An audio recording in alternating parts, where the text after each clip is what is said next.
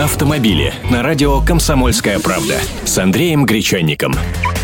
Здравствуйте. Интересные цифры сегодня. Люблю я страшно это дело.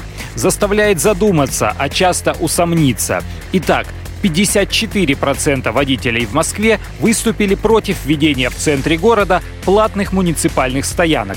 Такие данные, полученные в ходе собственного социологического опроса, приводят эксперты Центра пробок нет, а 52% безлошадных москвичей, которые не имеют своих машин и пользуются общественным транспортом, положительно оценили введение запрета парковаться бесплатно в пределах бульварного кольца. Интересно, что автомобилисты оптимистичнее в оценке возможности побороть пробки.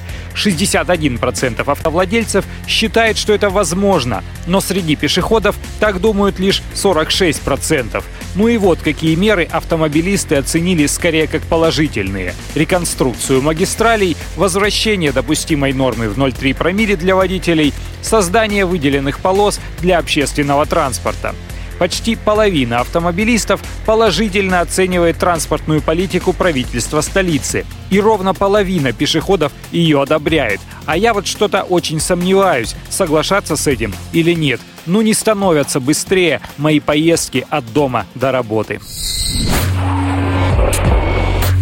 Автомобили с Андреем Гречанником.